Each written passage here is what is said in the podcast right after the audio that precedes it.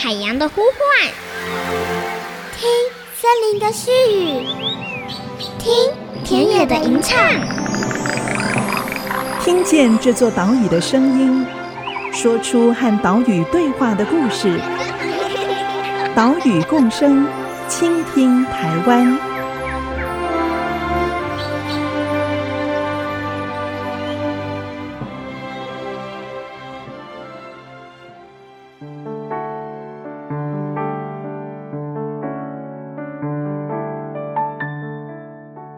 大家好，欢迎收听《岛屿共生，倾听台湾》，我是袁长杰。我们的节目是在 IC 之音 FM 九七点五播出，每个星期三上午七点半首播，星期六上午八点重播。我们也同步把音档上传到节目的官网，还有 Podcast，让你随时随地都能收听。上个礼拜六，二月二十号是今年的世界穿山甲日。所以上个礼拜的节目带大家走访了台北市立动物园，这里呢是以穿山甲人工哺育相关的技术跟研究闻名国际。不过，为什么穿山甲会来到动物园呢？现在最主要的原因就是因为穿山甲受伤了，受伤的穿山甲在接受治疗之后。经过评估无法野放，哈，无法回到野外的话，就只好让动物园来收容了。所以今天的节目，我们要带你来关心的是穿山甲的救伤。今天我们要前往的是位于南投集集的特有生物保育研究中心，这里有野生动物急救站，负责中部地区野生动物的救伤与复健工作。我们来这里拜访研究员詹芳泽兽医师，了解穿山甲来到急救站，他们有哪一些常见的受伤就诊原因呢？还有治疗的流程又是什么呢？以及怎么进行野放之前的评估工作呢？好，我们现在就出发，前往吉吉的特生中心。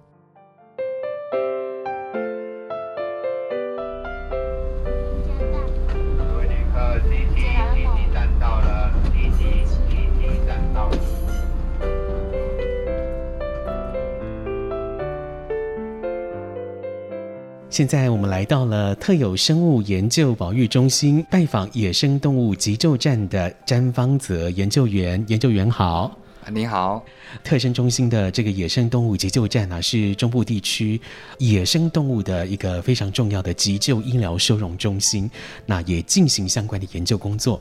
中部地区的民众如果说发现了受伤的野生动物，像是石虎啦、穿山甲啦、山羌等等的动物啊，就会送过来这里进行急救跟治疗。那先请教研究员了，目前野生动物急救站这边正在进行医疗以及收容的穿山甲有几只呢？嗯，目前是有两只啊，目前有两只在这里。对，其中一只准备在未来可能没有多久的时间就可以野放了。嗯，它复原状况良好，然后经过评估，应该是可以野放的个体。是，嗯嗯。如果说以近年哦，maybe 是近五年的资料来看，进到野生动物急救站的旧伤的穿山甲有多少只呢？OK，近五年的穿山甲的数量。比过往多一点哦，在一百零五年的时候有二十一只，一百零六年的时候有二十三只，一百零七年的时候有四十六只，我突然翻倍了。对，嗯嗯，一百零八年的时候五十六只。那一百零九年的时候有四十三只，加起来这五年之间处理的穿山甲数量总共有一百八十九只。这跟其他哺乳类动物相比，在数量上面，穿山甲是排名第第一第一哦。对，嗯，目前是排名第一，是，而且它个体也蛮大的，嗯，所以穿山甲目前是我们很最主要的一个处理的动物。嗯，这些穿山甲为什么会来到野生动物急救站？就是说，它常见的就诊原因有哪些呢？嗯，OK，呃，我们每一只野生动物来到我们急救站，都会做详实的记录。嗯，这些穿山甲到我们野生动物急救站来的最高的就是有外伤，比例是相当比较高的有外伤。嗯，那外伤的我们通称叫做创伤。那创伤的最主要来源有可能来自于狗的咬伤、受夹。或是套索，嗯嗯，哦，这占的比例会比较高一点。那其他的就是穿山甲在下雨之后，啊、呃，离开它的洞穴，它也许可能短暂的是迷路到人为的环境来，包括在马路上面，或是跑到民家被识获的。那现在的民众发现到穿山甲，他们认为穿山甲是需要保护的动物，嗯，都会积极的寻求帮助，包括这只动物是不是可以在原来的地方去做野放，还是这只穿山甲是不是有没有问题，需要我们来帮忙，他都会寻求救援单位的协助。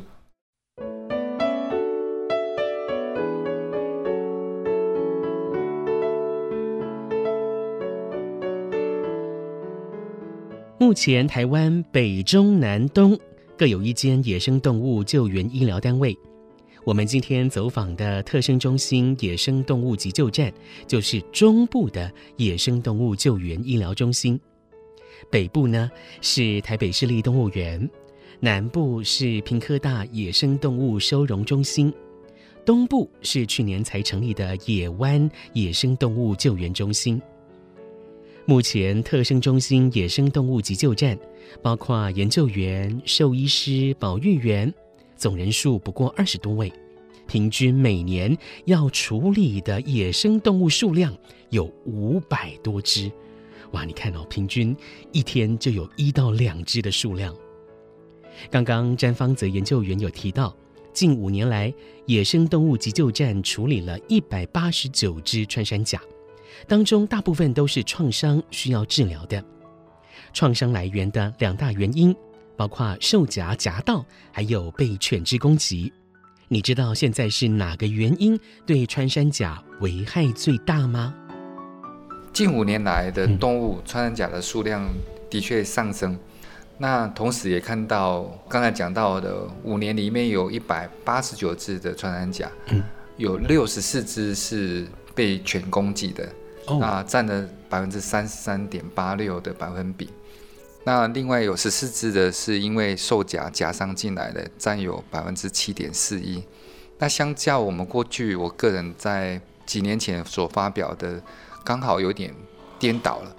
之前的兽夹，在一九九三年到二零零九年的穿山甲被兽夹夹到的百分比是百分之三十点零四 percent。那现在反而是犬只攻击的占了百分之三十几 percent，嗯嗯，所以呃，兽甲的对穿山甲的伤害减少了，但是犬只攻击的伤害对穿山甲来讲是反而是第一名了。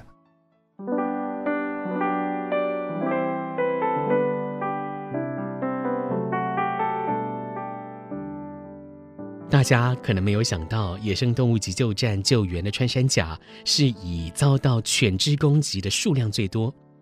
因为穿山甲被狗狗攻击的时候，它的身体会卷起来，但这时候啊，尾巴其实是露出来的，所以狗狗会去咬。严重的话，尾巴会被整个咬断，有可能它的后腿没有办法包覆的很好，所以有时候后腿也会被咬伤。穿山甲如果尾巴受伤了，它的平衡感会变差，没有办法用尾巴勾住树干来爬树。如果是雌性的穿山甲，它也没有办法用尾巴来背负穿山甲宝宝了。相较之下，兽夹造成的伤害大部分是在前肢或者是在后肢，因为兽夹的力量非常大哦，所以多数都会伴随骨折。如果穿山甲的前肢，被兽夹夹到了，截肢之后就失去了挖土捕食蚂蚁的能力，所以就无法野放了。那么这一些受伤的穿山甲来到急救站，兽医师会如何处理、如何急救呢？詹芳泽研究员以受到犬只攻击的穿山甲来做说明。穿山甲跟我们其他的病患，包括大冠鷲啦、老鹰啊，还有黑熊啊，处理的样态，我们的流程都类似的。进来之后，我们会先把生命现象稳定住。如果已被狗咬伤的话，多数都会有明显的外伤，所以我们会先做镇定。那如果需要提供氧气的话，会提供它进去我们的 ICU 病房。呃，每只动物虽然是被狗咬伤，程度可能会有一点不大一样，所以我们也会每只动物几乎都会进行抽血的检查，看看它的生理状况是怎样子，来做一些评判。那穿山甲因为它是一个非常敏感的动物，稍微碰一下，稍微听到声响，它就会把自己的头埋在。类似土堆里面这样子，就会把身体卷起来。如果常常有一些噪音的影响的时候，这只穿山甲可能就会常常处于在紧迫的状态之下。所以它的原则上面就是在处理的过程中，提供它很好的医疗处置之外，尽量减少一些刺激，避免它过度紧张啊，延误它的伤势愈合的时间。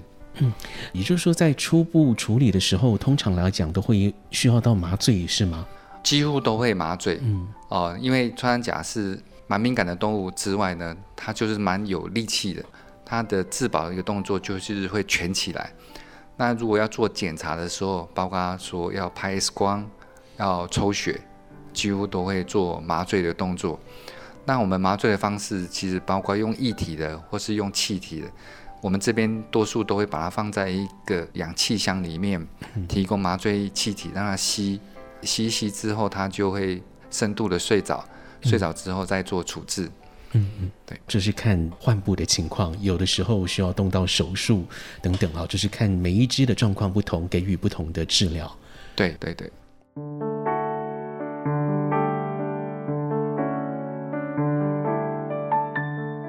其实，野生动物救援医疗单位进行的工作，不只是治疗受伤的野生动物而已。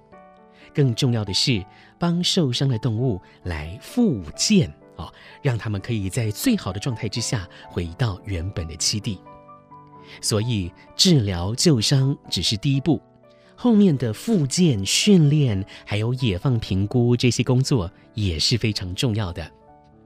所以，等一下下一段节目，我们继续来了解这一些受伤的穿山甲如何训练，如何进行野放之前的评估。好，我们稍待一下，回来岛屿共生，倾听台湾。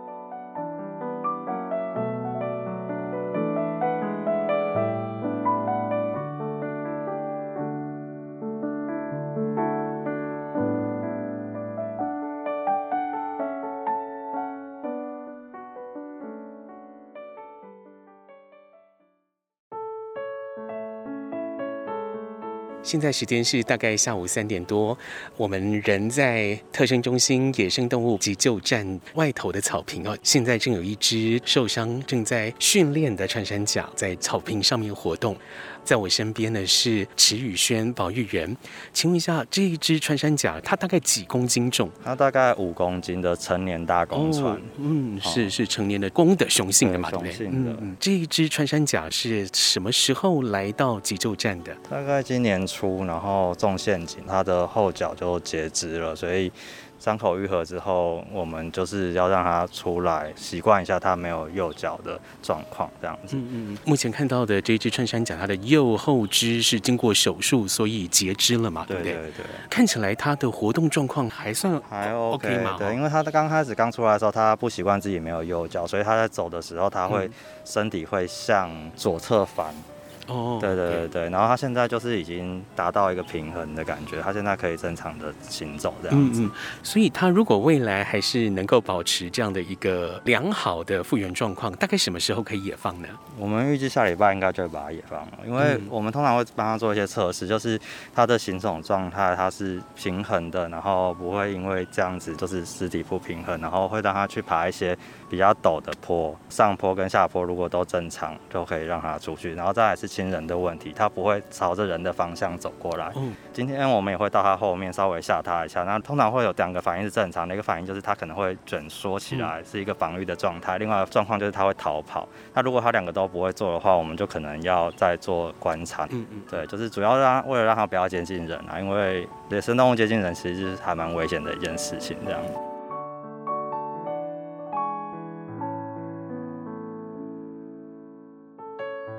IC 之音 FM 九七点五，欢迎回来，岛屿共生，倾听台湾，我是袁长杰。今天我们来到位于集集特生中心的野生动物急救站，来了解穿山甲的救伤、复健与野放。刚刚我们听到的是保育员，他说明穿山甲的训练工作。我们看到的这一只成年的雄性穿山甲，算是幸运了哦。虽然它的右后肢截肢了，但是手术之后可以好好的进食，复原状况良好，复健过程看起来也还不错哦，已经熟悉了没有右后腿的行动。希望它野放之后可以顺利的在栖地生活，甚至繁衍下一代。这一些受伤来到野生动物急救站的穿山甲，最终的目标是能够野放，但是也有一些个体，它没有办法野放，需要长期的收容，而有的个体呢，在医疗过程中不幸的死亡，或者是必须以人道的方式结束他们的生命。我们询问詹芳泽研究员，近年来急救站救援的穿山甲有多少比例可以顺利野放呢？又有多少比例是在医疗过程中死亡，或者是要安乐死呢？穿山甲顺利可以野放的比例大概是百分之六十几哦，百分之六十，三只大概就有两只这样的比例。对，对，以我们的经验里面，它的伤势如果是稳定。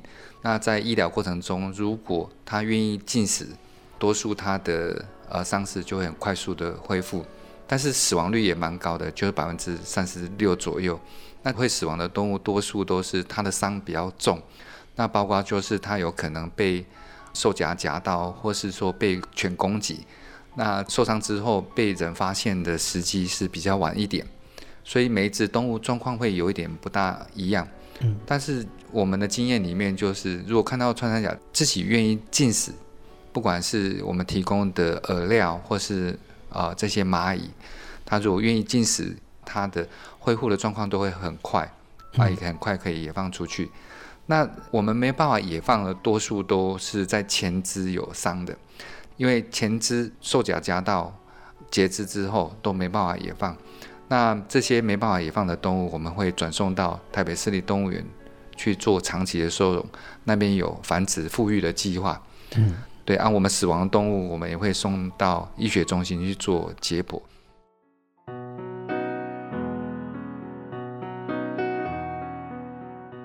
我们先前提到，送到野生动物急救站的穿山甲，数量最多的是受到外伤、好创伤的个体。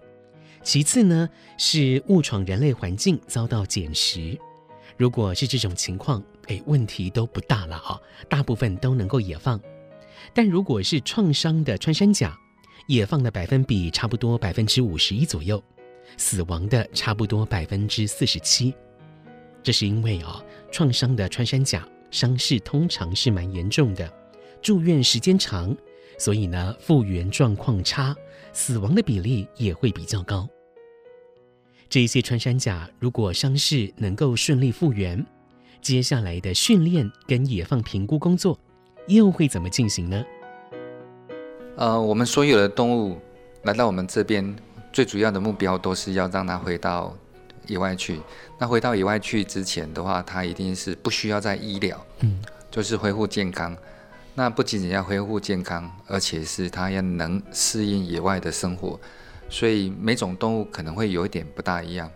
那穿山甲我们在野放之前的话，也一样会做评估，但是我们穿山甲多数都会在伤口或是它逐渐在恢复的时候，就开始会把它带到野外去做运动、散步，在这个过程中看到它的移动的状态。比如来讲，它的后腿如果截肢之后，它需要一点时间去适应它没有后腿的样态。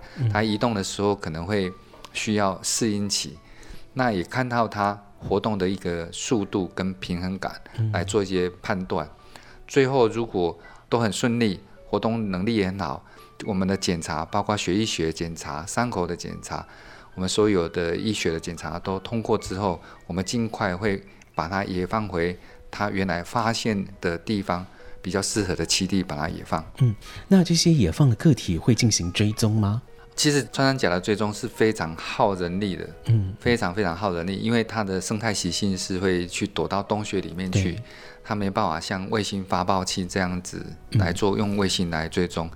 它如果系上卫星发泡器，只有它出来觅食那段时间，你才收得到资讯。那常常在这个钻洞的过程中，可能会把这些发泡器弄坏掉或者弄、嗯、呃弄掉了。所以我们在过去一两年的时间里面有追踪，有几只的动物追踪，但是也没有追踪的很多，因为需要透过人力拿着无线电的接收器去收系在它身上的发报器的讯号。嗯嗯。那过去的经验里面，几只的动物有做这样的追踪，有的成功的回到野外去，它两三个月在外面都有讯号，就是认为成功。但是可能有些人会认为是说，它要在野外能繁殖才成功了。所以这一块我们会未来再找合作的对象一起来合作。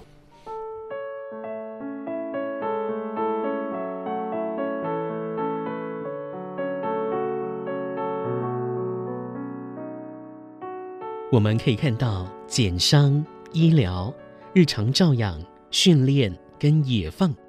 这些工作就是特生中心野生动物急救站最主要的工作内容了。除此之外呢，还有一些生命教育宣导的相关工作，像是上个礼拜六是世界穿山甲日，工作人员就制作了穿山甲车车哦，也就是搭上了现在最夯的天竺鼠车车的热潮，做了穿山甲版的车车。出动到台北市立动物园，来告诉大家目前穿山甲面临的保育难题，关心穿山甲的保育。如果说你也想更深入的了解穿山甲在台东这里的生态调查跟研究，还有台北市立动物园的穿山甲哺育，建议您可以来观赏《解密穿山甲》这部纪录片，在 YouTube 上面就可以找到完整的影片，大家可以来欣赏。等一下，为您进行的是岛屿行动家单元，要告诉你，如果在野外看到了受伤的穿山甲，我们该怎么处理？岛屿共生，倾听台湾，我们下个礼拜同一时间空中再见，拜拜。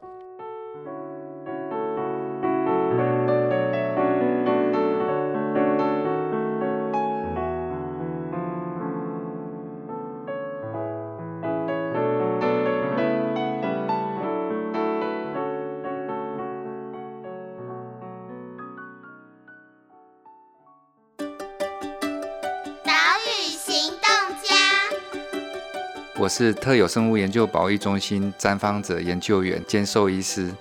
当遇到穿山甲的时候，如果看到穿山甲尾巴有受伤或身体黑黑的，闻起来有一点腐臭味道，就是有受伤的。做救援的时候，请注意，因为它身上有一些细菌，所以你最好戴上手套。如果没有手套，处理完之后赶快清洗手部。那把穿山甲放在垃圾桶里面或塑胶桶。不要放在纸箱里面。最后，赶快拨打各县市的一九九九，寻求这只穿山甲的救治。本节目由伟创人文基金会赞助播出。伟创人文基金会秉持永续的经营承诺，邀请您一同为这片土地发声，促进人与自然的平衡与和谐。